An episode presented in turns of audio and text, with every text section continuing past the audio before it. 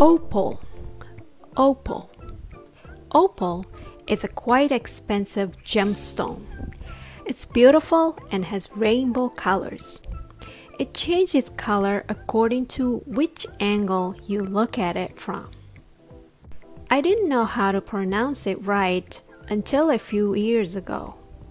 One day, when I was walking in a shopping mall with a friend of mine, I said, I love opal. She looked at me and said, You love what? I said, Opal. You know, it's a beautiful stone, but I pronounced it wrong.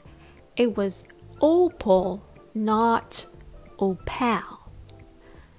So I learned the lesson and I learned how to say it right.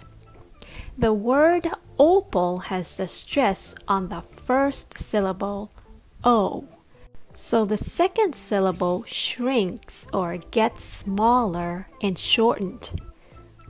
Pal becomes pull. Only the letter P sound and the L sound, P and O, pull. Just ignore the letter A in between, okay?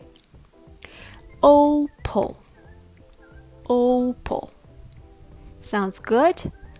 Well, you might say I don't need to know how to say the names of gemstones, and I don't care.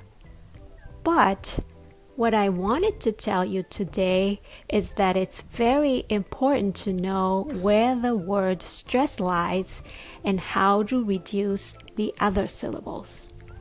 This applies to all the other English words. If you'd like to know more, please give me a message. Thanks for listening.